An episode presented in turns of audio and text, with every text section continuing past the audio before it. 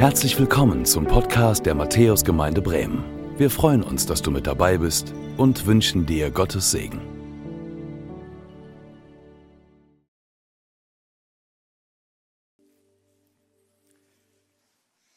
Ja, ich grüße euch. Herzlich willkommen zu der Predigt heute an diesem Sonntag. Ich freue mich, dass ihr da seid hier in der Matthäuskirche, aber auch ihr am Bildschirm mit zugeschaltet seid und wir miteinander Gottesdienst feiern. Und heute die erste Predigt in dem weiteren Verlauf des Galaterbriefes. Wir haben die letzten Wochen und Monate immer wieder in den Galaterbrief hineingeschaut und heute geht es äh, mit einer vier Predigtreihe lang weiter. Ähm, es geht um Liebe. Es geht darum, dass wir das, was Gott uns gibt, was er in unser Herz hineinsät, dass wir es weitergeben können. Es geht um Saat und Ernte im weitesten Sinne. Und das Thema Weggeben ist angesagt. Ich lese uns einmal diesen Abschnitt einmal vor. Das ist Galater 6, die Verse 6 bis 10. Da heißt es, wer in der Lehre des Evangeliums unterrichtet wird, soll mit allem, was er besitzt, zum Lebensunterhalt seines Lehrers beitragen. Macht euch nichts vor. Gott lässt keinen Spott mit sich treiben. Was der Mensch sät, das wird er auch ernten. Wer auf den Boden seiner selbstsüchtigen Natur sät, wird als Frucht seiner Selbstsucht das Verderben ernten. Wer dagegen auf den Boden von Gottes Geist sät, wird als Frucht des Geistes das ewige Leben ernten. Lasst uns daher nicht müde werden, das zu tun, was gut und richtig ist. Denn wenn wir nicht aufgeben, werden wir zu der von Gott bestimmten Zeit die Ernte einbringen. Solange wir also noch Gelegenheit dazu haben, wollen wir allen Menschen Gutes tun, ganz besonders denen, die wir, die wir durch den Glauben, die wie wir durch den Glauben zur Familie Gottes gehören. Ich bete. Lieber Herr, so möchte ich dich darum bitten, dass du meine Worte gebrauchst, dass du sie zu deinem machst, dass du redest in das Herz von einem jeden von uns, dass wir hören können auf das, was du uns sagen willst und dass wir dann auch bereit sind, das, was du deutlich machst, anzunehmen, umzusetzen, ins Leben zu bringen. Herr, und so nimm du uns an die Hand und führe uns deine Wege. Heute Morgen hier. Amen. Es gibt ja so, so Sätze, so Kernsätze, die man sich merken sollte, die man auch vielleicht nicht vergisst, weil sie so, so knapp kurz gehalten sind, äh, so Leitworte. Das ist so wie dieses Wort, was wir hier im Text haben, der Mensch erntet, was er sät. So einfach wie das klingt, so wahr ist das. Der Mensch erntet, was er sät. Und es geht heute um das Prinzip von Saat und Ernte. Und ich habe bevor ich so in das hineinsteige, was ich euch so mitgeben möchte, natürlich auch verfolgt, was wir in den Nachrichten heute hören und gestern. Was mit Israel passiert. Und ich möchte euch das an dieser Stelle in diesem Zusammenhang ganz bewusst zu so sagen, das sind aktuelle Ereignisse, die uns in ganz besonderer Weise betroffen machen sollten. Mich hat das sehr betroffen gemacht, was da passiert, die Angriffe der militanten Hamas auf israelisches Gebiet, die Entführung, die Tötung unschuldiger Bürger, der Beschuss von Tausenden von Raketen, ein Hin und Her des Mordens, des Tötens, schrecklich. Schrecklich, was da passiert. Aber mich hat das deswegen betroffen gemacht, nicht nur, weil das schrecklich ist, sondern mich hat das auch aus einer anderen Hinsicht, in einer anderen Hinsicht betroffen gemacht. Und das möchte ich euch einfach gerne auch mitgeben, so von meiner Seite aus, nämlich das, was die Bibel über Israel ja sagt. Wir sollten als Christen sehr wachsam sein und sehr genau schauen, was passiert in Nahost. Was passiert da mit Israel? Die Bibel sagt ganz klar, die Zukunft der Völker, die Zukunft der Nationen, die Zukunft der Menschheit ist ganz eng verknüpft mit der Geschichte und der Zukunft Israels. Jesus hat gesagt, Wenn ich komme, dann wird Israel in einer ganz bestimmten Situation sein. Wenn wir auf Israel schauen, können wir erkennen, also auf das schauen, was in und mit und um Israel herum geschieht, können wir erkennen, wo wir in der Endzeit uns bewegen und befinden. Wann Jesus wiederkommt. Nicht auf den Termin genau, aber das ist der Heilsplan Gottes. Und wir können erkennen daran, dass Jesus wiederkommen wird. Und er sagt, wenn manche Dinge passieren, auch schreckliche Dinge, dann erhebt eure Häupter, weil ihr wisst, dass eure Erlösung naht. Jesus wird kommen. Wir sollten darauf achten. Wir sollten beten, auch für Frieden. Wie entsteht Frieden? Frieden ist mehr als eine politische Lösung zwischen irgendwie befeindeten Fraktionen. Und das ist ja eine sehr verzwickte Lage in Nahost. Die, die sich von euch da ein bisschen auskennen, wissen, was ich meine. Das ist nicht einfach mit einem Schnitt politisch geregelt. Zwei-Staaten-Lösung hat ja bisher nicht funktioniert. Und das hat Gründe. Es hat sogar Gründe, die sich auf die Bibel zurückverfolgen lassen. Auch hier gibt es das Prinzip von Saat und Ernte. Menschen sehen etwas und Menschen werden etwas ernten. Und ich sage das auch im Blick auf diejenigen, die jetzt ganz laut schreien aus anderen Teilen der Welt und sagen, da müssen die Waffen jetzt schweigen und jetzt muss man, ich sage mal, alle Gewalt doch einschränken. Das sind die, die jetzt schreien, die da, wo sie lieben, Gewalt schüren. Ich denke an den russischen Präsidenten Putin, der die Ukraine angreift und gleichzeitig sagt, ihr müsst die Waffen schweigen lassen, wo er Odessa beschießt. Oder ich denke an die chinesische Regierung, die Menschen unterdrückt und jetzt sagt, es geht nur, indem die Waffen schweigen, aber im eigenen Land Menschen umkommen lässt. Wer Krieg sät, ihr Lieben, der wird Krieg ernten. Wer Hass sät, der wird Hass ernten. Wer Lieblosigkeit sät, wird Lieblosigkeit ernten. Wer Böses sät, wird Böses ernten. Das ist nicht so, weil ich das sage, sondern weil Gott das sagt. Der Mensch erntet, was er sät. Das ist so, das ist politisch so, das ist weltpolitisch so, das ist im Blick auf Israel so, das ist im Blick auf unser Land so und das ist auch im Blick auf deine Welt so. Was du siehst, wirst du ernten. In deiner Ehe, in deinen Beziehungen, in deiner Familie, in deinen Freundschaften, in der Gemeinde, am Arbeitsplatz, in der Schule, da wo du lebst. Deswegen ist das so wichtig, dass wir, dass wir hören, worauf es wirklich ankommt, dass wir hören, was, was wirklich, wirklich zählt. Ich möchte euch heute mitnehmen in diesen Text und ich werde euch fünf kurze, knackige Impulse geben, Aspekte, und dann werde ich Ben bitten, nach vorne zu kommen, weil Ben ein Lebenszeugnis gibt, was er erlebt hat, was auch mit Saat und Ernte zu tun hat. Aber dazu gleich mehr. Das Erste, was ich euch sagen möchte, es gibt ein Gottesprinzip. Es gibt ein Prinzip, das gilt für alle Menschen, für diese ganze Welt, egal wo ihr hinschaut, für jeden von uns, weil es Gottes Prinzip ist. Das ist das Prinzip von Ursache-Wirkung. Wer Gutes ernten möchte, der muss zuvor Gutes auch ausgesät haben. Es funktioniert nicht anders. Das ist Prinzip von Ursache, Wirkung. Die Wissenschaftler unter uns Kausalität. Es funktioniert nicht anders. Auch geistlich funktioniert es nicht anders. Saat und Ernte. Das ist in der Natur so, das ist aber auch im geistlichen Leben so. Vielleicht erbitten wir vom Geber aller Gaben etwas Gutes, ohne dieses geistliche Prinzip wirklich beherzigt zu haben. Das heißt, wir tun irgendetwas, wir leben irgendwie, aber wir erwarten den Segen Gottes.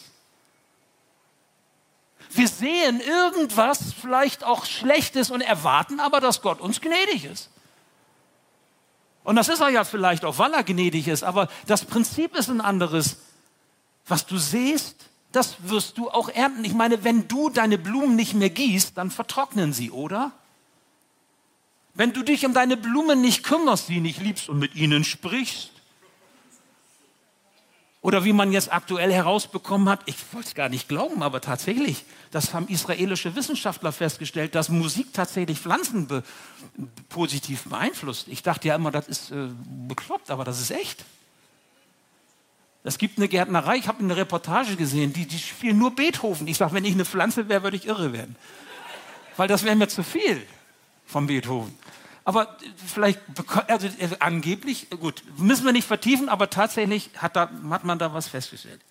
Nun meine ich damit nicht, dass wir quasi uns den Segen Gottes irgendwie verdienen können. Das müssen wir nicht, das können wir auch gar nicht. Ne? Also, dass du jetzt was tun musst, um Gottes Segen, dass du etwas Gutes äh, leisten musst, damit Gott dir irgendwie auch etwas Gutes gibt. Das glaube ich nicht. Gott kommt uns in seiner Liebe immer entgegen. Er tut immer den ersten Schritt. Aber Paulus sagt ganz deutlich, macht euch nichts vor. Irrt euch nicht. In der Bibel finden wir im Alten und im Neuen Testament viele dieser Bilder, die diesen Zusammenhang von Saat und Ernte beschreiben. Und die Menschen haben es verstanden, die haben es kapiert. Ich meine, wie erntest du heute? Du fährst mit dem Auto vor den Discounter, steigst aus, nimmst dein Chip, nimmst einen Wagen, gehst rein und erntest, indem du ins Regal greifst und in den Wagen legst. Das ist dein Ernten. Du hast nichts gesät. Und trotzdem erntest du. Deswegen ist da dieser Zusammenhang verloren gegangen. Jeder Bauer weiß das. Irgendwer muss ja säen, irgendwer muss pflanzen, damit dann auch die Ernte eingeholt werden kann. Anders funktioniert es doch nicht. Die Ernte fällt nicht einfach so vom Himmel sondern Frucht wächst, nachdem die Saat ausgestreut ist. Darf ich einmal dich fragen, was ist denn eigentlich die gute Saat, die du ausstreust, damit Frucht entsteht? Wenn das ein geistliches Prinzip ist, das für alle gilt, dann ist doch die Frage, was ist unsere Saat und was ist das, was wir ausstreuen? Und das ist das Zweite. Das Saatgut ist entscheidend. Das Saatgut, das Saatgut das wir ausstreuen. Die Körner, das, was in den Boden fällt, damit etwas wächst und Frucht bringt. Dieses Saatgut, wir müssen noch nicht mal selbst dafür sorgen, sondern es kommt vom Herrn des Lebens. Er schenkt es uns. Ich meine, das ist doch genial. Du musst das Saatgut nicht irgendwie selber 3D drucken oder so. Nicht selber kreieren. Nicht selber handwerklich herstellen, sondern dieses Saatgut legt Gott selbst in dich hinein, in deine Hände. Was ist das denn zum Beispiel? Vielleicht materielle Dinge. Du verdienst Geld und du hast Ausgaben für Essen und Trinken, dass du ein Dach über dem Kopf hast und dann Ende des Monats, wenn du Glück hast oder wenn es bei dir so ist, ist auch noch was über. Was machst du mit dem, was über ist? Wie setzt du das ein? Wofür ist das? Was machst du mit dieser Saat, die Gott dir gegeben hat? Ob das viel ist oder wenig, das hängt davon ab, wie viel du verdienst. Das ist relativ. Aber du hast etwas, was du einsetzen kannst. Wie setzt du es ein? Was legt Gott in dein Herz hinein? Was du einsetzen sollst, was du weitergeben sollst, was du leben sollst. Das ist ganz entscheidend. Das Saatgut ist entscheidend. Vielleicht ist es ein mutmachendes, hoffnungsvolles Wort das du im Herzen hast und du streust es aus. Du gibst es einem Menschen weiter. Du sagst ihm etwas Mutmachendes und er freut sich, er wird auferbaut, er bekommt wieder Zuversicht. Es ist die Liebe, die Gott in dein Herz hineinlegt und zwar so viel Liebe, das reicht für dich und noch für die Menschen um dich herum. Und du kannst es weitergeben. Es ist der Segen Gottes, den er dir gibt, auch in schwierigen Zeiten vielleicht. Und du bist bereit, etwas von diesem Segen weiterzugeben. Zeugnis zu geben, Menschen zu erzählen von dem, was du mit Jesus, was du im Glauben, was du in der Nachfolge Jesu erlebst. Das Saatgut, um das es hier geht, ist alles das, was Gott dir schenkt und zum Heil dient. Was dir zum Heil dient, was dich heil macht, was dir hilft, in die Nähe Gottes zu kommen, bei Gott zu bleiben, Perspektive zu haben. Das ist alles das, was Gott dir schenkt. Und du kannst das weitergeben. Du kannst es vorleben. Du kannst anderen davon erzählen. Du kannst diese Saat ausstreuen. Übrigens, wenn ich das noch einmal so sagen darf, Frieden unter Menschen, Frieden in dieser Welt ist ja nicht zunächst politischer Frieden. Wenn man mal überlegt, wie kann man Frieden halten in dieser Welt? Wie kann es im Nahost Frieden geben? Wie kann es in der Ukraine Frieden geben? Wie kann es unter uns Frieden geben? Das sind nicht irgendwelche äußeren Mechanismen, die diesen Frieden gewährleisten. Wisst ihr, wie Frieden entsteht? Wie Frieden Möglichkeit wird? Nur wenn wir versöhnt mit Gott leben. Und nur wenn wir mit Gott versöhnt sind, wenn unsere Schuld vergeben ist, Wenn das, was uns von Gott trennt, weggenommen ist, können wir auch versöhnt mit Menschen leben. Frieden in dieser Welt ist nur durch Jesus möglich. Politisch ist das oftmals nur Augenwischerei. Frieden in Anführungsstrichen. Waffenruhe, nennen wir das mal Waffenruhe. Ja? Waffenruhe, aber nicht Frieden im Herzen. Frieden im Herzen kann nur der schenken, der das Herz erreicht. Und das kann man nicht mit Appellen oder politischen Entscheidungen lösen. Oder eine Zwei-Staaten-Lösung schafft keinen Frieden. Frieden entsteht im Herzen und das kann nur Jesus Christus wirken, der der Friedefürst ist, der gesagt hat, ich bin gekommen und ich gebe euch meinen Frieden, der etwas anderes ist als der Frieden dieser Welt. Klammer zu. Aber was wir müssen, was wir brauchen, ist das Warten. Das Warten. Das ist so die Lieblingsbeschäftigung von den meisten von uns. Stimmt? Wir warten gerne. Ne? Oder? Eine schüttelt den Kopf. Ihr seid alles Lügner, du nicht. Also es gibt wirklich viele, mir auch fällt das Warten schwer. Stellt euch den Bauern vor. Der Bauer, der hat erstmal so altertümlich, nicht mehr jetzt so mit maschinell und so, sondern der hat seinen Beutel vor sich, hat das Saatgut da drin. Und was macht er? Er greift in den Beutel hinein und streut das Saatgut aus. Kennt ihr das? Habt ihr schon mal gemacht? Vielleicht, wenn ihr Grassamen gesät habt oder sowas. Ich habe das mal gelernt. Mein Papa hat mir das beigebracht. Ne? Also nicht zu schnell gehen und immer gleichmäßig und, und so. Ja?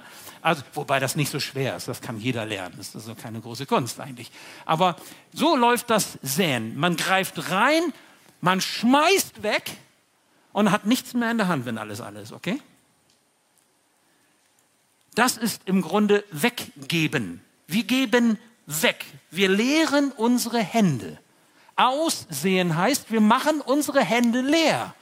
Und das ist aber eigentlich gar nicht so schön, weil wir ja gern was in der Hand haben wollen. Viele von uns leben ja eher nach dem Motto, lieber den Spatz in der Hand als die Taube. Ja, Im Zehner wussten das mehr Leute als hier. Kennt ihr diesen Spruch nicht? Lieber den Spatz in der Hand als die Taube auf dem Dach. Also wir wollen gerne lieber was in der Hand haben, als auch noch das Letzte weggeben, was wir haben, weil dann haben wir gar nichts mehr. Dann sind wir irgendwie nackig und das fühlt sich nicht gut an. Doch damit durchbrechen wir das gute geistliche Prinzip Gottes. Wir schaden nicht nur denen, denen wir Gutes vorenthalten, sondern wir schaden letztlich uns selbst. Deswegen heißt es, hier in unserem Text, Gott lässt keinen Spott mit sich treiben. Was der Mensch sät, das wird er auch ernten. Wer auf den Boden seiner selbstsüchtigen Natur sät, wird als Frucht seiner Selbstsucht das Verderben ernten. Weggeben ist nicht selbstlos. Also doch, weggeben ist selbstlos. Festhalten ist nicht selbstlos. Weggeben fällt schwer. Ich fühlte mich erinnert an das, was Jesus einmal sagte. Johannes 12, Vers 24 formulierte er, ich sage euch, wenn das Weizenkorn nicht in die Erde fällt und stirbt, bleibt es ein einzelnes Korn. Wenn es aber stirbt, bringt es viel Frucht. Das ist fast wie ein Paradox. Das ist, finde ich, absolut herausfordernd, weil ich sage mal, wer will sich schon gerne so fühlen, als wenn er stirbt? Wer wäre schon gerne bereit, wir haben so Formulierungen, sein letztes Hemd wegzugeben, weil dann ich, bin ich nackt, habe ich nichts mehr. Also das ist kein schönes Gefühl, eben nichts mehr zu haben, selbstlos zu sein, fühlt sich oft wie Sterben an. Und ich nehme mich selbst für den anderen zurück. Und in dem Moment, in dem ich mich selbst für den anderen zurücknehme, werde ich selbstlos. Verschenken ist wie aufgeben. Paulus sagt in Vers 9, lasst uns daher nicht müde werden, das zu tun, was gut ist und richtig ist. Hier liegt eine Verheißung drauf. Eine ganz wichtige Verheißung. Weggeben ist angesagt. Und dann folgt eben dieses aktive Warten. Und das möchte ich mal einmal mit dem Stichwort die Vorfreude beschreiben. Die Vorfreude. Weil dieses aktive Warten ist nicht so ein passives, da, nach dem Motto, da passiert gar nichts mit mir, sondern ich weiß schon im Voraus, da wird was kommen. Und das, was da kommen wird, darauf freue ich mich. Denn ist doch klar, ist, die, ist das Saatgut von guter, ich sage jetzt mal göttlicher Qualität und ist der Boden, wo das Saatgut hineinfällt, fruchtbar, dann wird Frucht wachsen. Ganz sicher, 100 Prozent. Der Bauer, der das tut, der Landwirt, der kann nach getaner Arbeit sich zurücklegen und sagt, im Frühjahr wird die Frucht da sein und ich kann Mais ernten oder im Herbst. Ich kann Mais ernten oder ich kann Getreide mehr ernten oder ich kann Obst ernten, weil er genau weiß, wie das Prinzip von Saat und Ernte funktioniert. So ist Verlass auf Gott, auch geistlich gesehen. Wenn du aussäst, das, was Gott dir gibt, dann darfst du glauben und wissen, Gott lässt auch Frucht entstehen. Das ist die Vorfreude im Herzen, die da entscheidend ist. Ein Hoffen auf ein gutes Ziel hin. Vorfreude nach der Definition ist quasi ein freudiges Erwarten auf ein Ziel hin. Ein freudiges Erwarten auf ein gutes Ziel hin. Da wird übrigens biochemisch Dopamin freigelassen im Kopf. Wisst ihr, was Dopamin bewirkt? Das ist das Glückshormon. Also wenn du sagst, warten ist doof, dann nur, weil du keine Vorfreude hast. Weil wenn du Vorfreude hast beim Warten, hast du ganz viel Dopamin und das ist richtig klasse. Das ist so wie innere, selbstgemachte, naja, körpereigene Drogen. Drück's mal so aus. Das, das wirkt tatsächlich, das ist medizinisch erwiesen. Hoffnung hält lebendig. Hoffnung hilft uns, dass wir zielgerichtet und fokussiert bleiben. Kennst du dieses Glücksgefühl, wenn du etwas Gutes getan, äh, etwas Gutes weitergegeben, etwas Gutes gesagt hast und du hast es weggegeben und du weißt noch nicht, was passiert, aber du freust dich darauf, dass es Wirkung zeigen wird. Du freust dich darauf, dass was geschehen wird und Frucht entstehen wird. Nicht, weil du so toll bist, sondern weil Gott dieses Prinzip von Saat und Ernte einsetzt. Und dann kommt das Letzte zum Schluss, das Fünfte, die Erntezeit die Erntezeit. Es kommt die Erntezeit, ganz gewiss. Du brauchst keinen Zweifel haben. Der Bauer hat auch keinen Zweifel. Es kommt die Erntezeit. Er lebt davon, er braucht das, er weiß das und es passiert. Und das ist bei uns genau dasselbe, weil Gottes Prinzip wirkt, was es verspricht. Und keine Macht, keine Macht in dieser Welt kann dies verhindern. Wir müssen nur für die Aussaat bereit sein. Wir müssen nur bereit sein, in den Beutel zu greifen und zu sagen, okay, ich bin jetzt bereit, was aus. Ich mache meine Hände leer. Und wenn der Beutel leer ist und ich nichts mehr habe, gut, dann habe ich eben mein, mein, mein, mein Leben habe ich getan und äh, ich warte ab, was Gott Gutes tut. Er wird etwas Gutes tun an den Menschen um uns herum, weil er sein Wort segnet, wie wir gehört haben. Es kehrt nicht leer zurück. Fangen wir doch bei den Jüngsten unter uns an. Wir hatten am vergangenen Sonntag, wir haben es gehört, Erntedankfest gefeiert und wir hatten 50 Jahre Wir für Kinder. Eigentlich sind das mehr als 50 Jahre, weil es davor natürlich auch schon äh, Arbeit mit und für Kinder gab, auch in dieser Gemeinde. Aber vor 50 Jahren haben wir angefangen, eine, eine Personalstelle zu schaffen, die wir selbst bezahlt haben auf Spendenbasis und haben quasi die Kindermission, wie es damals hieß, ähm, auf eine neue Spur gebracht. Das sind Tausende von Kindern, Tausende wirklich, die hier durch die Kinderstunden gegangen sind, durch die Ferienwochen, durch den Kindergottesdienst, in den verschiedensten Veranstaltungen, die es gab, Freizeiten und wo sie gehört haben von dem Evangelium von Jesus Christus. Und das Wort Gottes und die Liebe Gottes, diese Saat hat sie erreicht. Und das finde ich ganz, ganz große Klasse. Die Kleinen erreicht. Warum ist das wichtig? dass die Kleinen, die Jüngsten das schon hören. Warum ist, ist Arbeit mit Kindern in der Gemeinde, wir für Kinder, so wichtig? Nicht, weil es hier schön aussieht, wenn, wenn viele Kinder da sind oder Familien da sind, sondern weil sich das erfüllt und das bewahrheitet, was Prediger 12, Vers 1 sagt. Da heißt es, denk an deinen Schöpfer, solange du noch jung bist, ehe die schlechten Tage kommen und die Jahre, die dir nicht gefallen werden. Ist das nicht so? Je älter wir werden, desto mehr Dinge gibt es, die uns nicht gefallen. Desto mehr gibt es, worunter wir vielleicht auch leiden, jammern, klagen, was uns einfach nicht so ja, passt. Und Menschen, die von klein auf geprägt werden mit dem Evangelium, mit dem Guten, da hat die Saat, die ausgesät ist, Zeit zu wachsen zu reifen. Ich denke an die Kleinsten in deiner Nähe. Was ist mit deinen Kindern? Was ist mit deinen Enkelkindern? Was ist mit deinen Urenkeln, wenn du sie schon hast? Was ist mit deinen Nichten und Neffen? Was ist mit den Nachbarskindern? Was ist mit den Kindern deiner Freunde? Kannst du da so etwas wie ein Seemann, eine Seefrau sein, die etwas ausstreut? Vertraue darauf, dass du die Saat aufgehen siehst, früher oder später. Ich sage da gleich noch was zu. Und dass Gott dieses Prinzip von Saat und Ernte erfüllt. Was mich am meisten beeinflusst hat, Ben kommt auch schon mal nach vorne, am vergangenen Sonntag, neben all dem, was so richtig toll war, die Geschichten zu hören aus diesen vielen Jahrzehnten, viele, es waren über 100, 120 äh, ehemalige, die mit dabei waren. Was mich besonders bewegt hat, das waren die Zeugnisse, die wir gehört haben. Auch ein Zeugnis von Ben und auch ein weiteres, wo Menschen gesagt haben, wie das bei ihnen war, wie die Saat in ihr Herz fiel und etwas bewegt hat, was vielleicht anfangs dann gar nicht so groß zu sehen war, aber irgendwann dann Frucht entstand. Ben, und ich freue mich, dass du heute hier bei uns mit dabei bist und einmal so erzählst, wie das für dich war. Ja, hallo, ich möchte mich nochmal vorstellen. Ihr habt schon meinen Namen gehört. Ich bin Ben und bin seit knapp 20 Jahren mittlerweile in dieser Gemeinde. Und ich bin froh, hier zu sein. Ich bin froh, hier stehen zu dürfen, obwohl mir das sehr schwer fällt, etwas zu erzählen, was wirklich sehr intim und persönlich ist aus meinem Leben. Aber ich möchte da voranstellen, ähm, dass es mir wichtig ist, euch zu sagen, wie gut Jesus ist. Nicht als Slogan, sondern Jesus ist wirklich gut. Und Jesus hat mein Leben gerettet. Wie? Ähm, ich komme ähm, aus einem ganz anderen Background. Ich komme aus Honlehe. Und äh, da würde man denken, in dem Stadtteil ist alles mehr oder weniger nett und schick. Nicht so wie Huchting. Nein.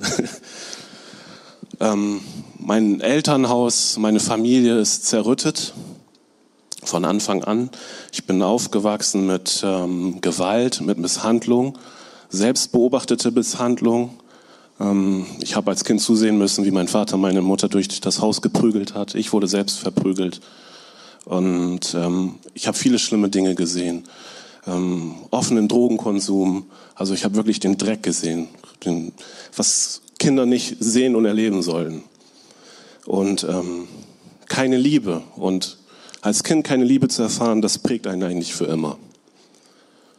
Ne, man kann sich das vielleicht so vorstellen, man hat Geburtstag, man freut sich und man kriegt dann ein Geschenk mehr oder weniger hingeworfen Happy Birthday und gut ist. Kein Kuchen, kein gar nichts. Ja, und das macht was mit einem. Und ich erinnere mich an einen Tag, ähm, an dem ich ähm, auch von meinem Vater wieder geprügelt worden bin und er mich dann ähm, ja, rauszitiert hat, also nicht rauszitiert, aber rausgeschmissen hat, geh raus, spielen, ich will dich nicht sehen. Es war ein schöner Sommertag und ähm, ich bin dann zu uns an die Sandkiste gegangen. Wir hatten so ein grünes Feld, eine Sandkiste und wollte einfach für mich sein. Wahrscheinlich die letzten Tränen irgendwie trocknen. Und ich hörte Kinderstimmen, fröhliche Kinderstimmen. Ich denke, was ist da denn los? Und ähm, ich bin aufgestanden und bin dann da, bin den Geräuschen gefolgt und da war ein Haus und ich stand vor dem Zaun und musste durch den Garten gucken und erkennen, was da überhaupt äh, stattfindet. Und ich sah ganz viele Kinder, die draußen gespielt hatten und Freude hatten. Und zwei ähm, Damen haben äh, mit denen gespielt und ähm, erblickten mich und sagten, hey, komm noch mit, komm noch, komm noch zu uns. Und ich dachte so, nee, ich kann doch nicht einfach dahin gehen. Das sind fremde Leute, die kenne ich nicht. Und ähm, schüchtern wie ich war, blieb ich stehen. Und ähm, ja, die winkten immer wieder, komm ruhig ran, du kannst mitspielen, du kannst dazugehören, in Klammern. Der Einladung bin ich gefolgt und hatte wirklich eine gute Zeit. Und ähm, diese zwei Ladies sind Anna und Margareta. Das sind äh, Ladies aus unserer Gemeinde. Und ich bin froh, dass sie mich rangewunken haben und ihre Saat gestreut haben. Ich habe von Jesus erfahren, ähm, wie Jesus Menschen hilft, wie Gott hilft. Und ähm, ich bin ich weiß gar nicht, ob das Dienstags oder Donnerstags, aber ich bin jeden fälligen Tag dahin gegangen und hatte wirklich eine gute Zeit, bis die Pubertät kam. Und ihr wisst, wie das ist mit Pubertät. Man ist in der Selbstfindungsphase und Gott ist langweilig und Gott ist doof und die Schule erzählt mir sowieso was ganz anderes. Und dann ging die Selbstfindungsphase los. Und ähm, ja, dadurch, dass ich viel Gewalt erlebt habe, war ich selbst gewalttätig. Ich habe ähm, fiese, gemeine Dinge gemacht, viele Menschen verletzt, körperlich und auch manipulativ. Und ähm, ja, das habe ich erstmal gelebt. Hatte gar keine Identität, ich wusste gar nicht, wer ich bin und habe mir irgendwas Künstliches aufgebaut. Ich bin ein harter Kerl, ich boxe mich durch und ich gönne mir die Schönheiten des Lebens, nette Mädels, einmal benutzt, weggeworfen. Wer komisch guckt, kriegt einer auf den Kopf. Also das war mein Leben, bis ich 23 war und einen Fernsehprediger gehört habe, der mich irgendwie getriggert hat. Und dann dachte ich so, wow, interessant, was er sagt. Ich werde mal in der Bibel lesen. Ich habe ja eine Bibel aus der Kinderstunde bekommen, so nannte man das. Ich weiß nicht, ob den Ausdruck kennt, Kinderstunde, aber ähm, ja, ich habe in der Bibel gelesen und bin dann zum Glauben gekommen und habe übernatürliche Dinge mit Gott erlebt. Ähm, und das war einfach krass. Er hat mir eine Identität gegeben in dieser Reise, wo ich ihn kennenlernen durfte. Ich bin zwei Jahre erstmal mit meinem Glauben für mich ähm, geblieben und habe dann den Kontakt zu Margareta gesucht, habe gesagt, yo, ich, ich, ich, ich, ich liebe Jesus wirklich, ich, ich bin zum Glauben gekommen. Könnt ihr euch das vorstellen?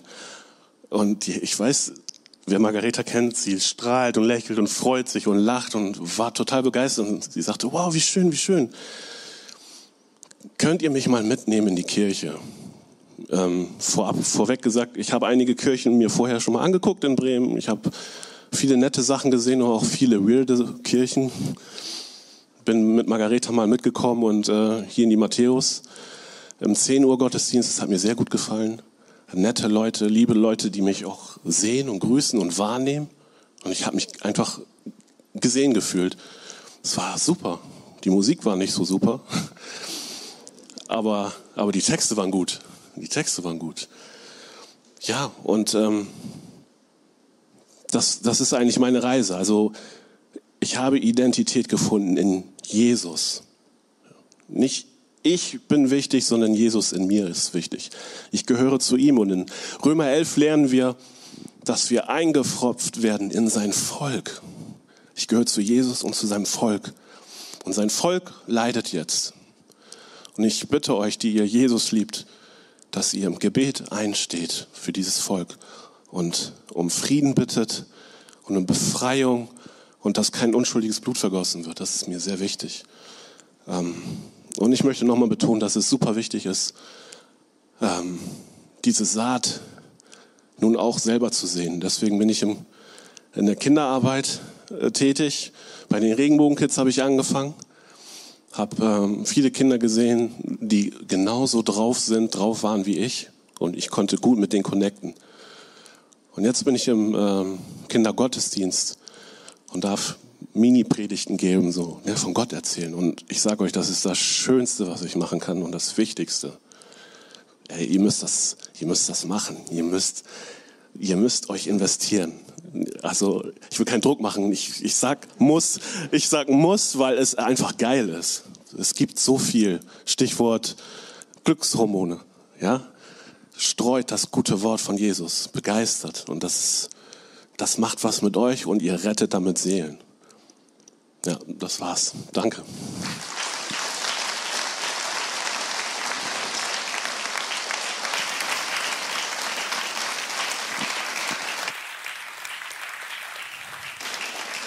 Danke. Danke, Ben. Ich möchte noch für dich beten. Lieber Herr, ich möchte dir danken. Wir wollen dir danken für das, was Ben uns mitgeteilt hat. Dass er sein Zeugnis gegeben hat und dass er erzählt hat, was er erlebt hat, wo er herkommt, was er mit dir erlebt hat. Herr, ich danke dir, dass er uns Mut macht, diesen Weg zu gehen und die Saat auch aufgehen zu lassen und deiner Stimme zu folgen und auch selber auch zu einem Seemann zu werden, selber jemand zu sein, der die Saat weitergibt. Danke für seine Ermutigung, Herr, und für alles das, was er jetzt uns so hat weitergeben können, was auch im Herzen von dem einen oder anderen auch wirklich nachwirkt. Und wir wollen dich darum bitten, segne du Ben in seinem weiteren Leben, sei du mit ihm. Wir danken dir, dass wir mit ihm zusammen hier in der Gemeinde so viel Gutes erleben dürfen. Danke auch für seinen Einsatz bei den Kids, wo er unterwegs ist, jetzt im Kindergottesdienst, Herr, und segne du ihn doch ganz reich dafür. Und wir freuen uns über Ben und über unser Miteinander. Danke dafür. Amen. Danke, Ben. Nochmal einen Applaus, bitte.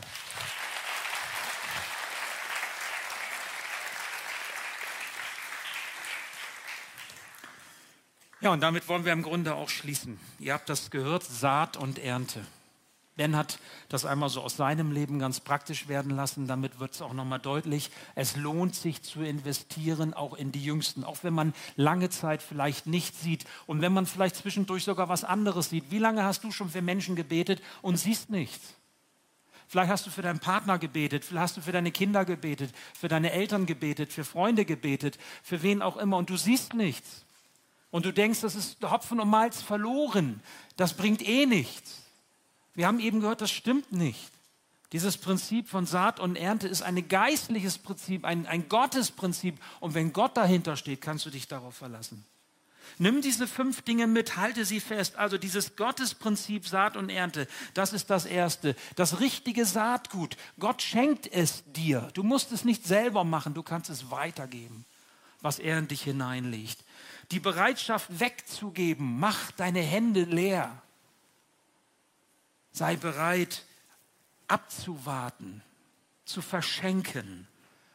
Auch wenn du nichts berechnen kannst, was kommt zurück. Gott sorgt dafür, dass was zurückkommt. Und dann die Vorfreude. Glückshormon haben wir gehört. Hoffnung nach Gottes Plan erfüllt sich ganz bestimmt. Und das fünfte ist die Erntezeit, die gewiss kommen wird. Was für eine Freude, was für ein Fest, wenn wir dabei sind. Ein bisschen was können wir jetzt schon sehen. Manches werden wir erst sehen, wenn wir in der ewigen Herrlichkeit sind. Aber es lohnt sich dran zu bleiben. Und ich lade dich ein, sei du dabei. Wenn dann Erntefest ist. Spätestens im Himmel gibt es ein himmlisches Erntedankfest. Ben, und das ist richtig klasse. Das ist richtig klasse, weil dann werden wir eine Freude haben, die uns nichts und niemand wieder nehmen können, weil wir sehen können, was da alles passiert ist, verborgen auch vor unseren Augen, unten in der Erde langsam wächst und wir vielleicht nicht immer alles mitbekommen, aber wir dürfen uns freuen. Gott hat eine Verheißung gegeben. Vers 8. Wer auf den Boden von Gottes Geist seht, der wird als Frucht des Geistes das ewige Leben ernten. Das wünsche ich dir. Und dazu möge der Herr dich segnen. Ich bete noch. Ja, lieber Herr, so lass uns das Gehörte jetzt im Herzen festhalten und lass es uns mitnehmen in den Alltag, dass wir unsere Hände öffnen, verschenken, dass wir unsere Herzen öffnen und verschenken und dass wir das sind, ein Segen sind für die Menschen, die du an unsere Seite gestellt hast. Angefangen bei den Jüngsten und bei den Kleinsten bis hin zu den Alten. Und dass wir das weitergeben, was von dir kommt und glauben, es gibt eine Ernte, weil du stehst dahinter. Es ist dein Prinzip, ein geistliches Prinzip, für das du einstehst, für das du Jesus gesandt hast und du wirst es erfüllen. Und darauf dürfen wir uns jetzt schon freuen. Und das macht uns glücklich. Amen. Danke fürs Zuhören. Wir hoffen, dass du heute inspiriert und ermutigt wurdest durch Gottes lebendiges Wort. Unser Gebet ist, dass es viel Frucht bringt. Weitere Infos findest du unter www.matthäus.net.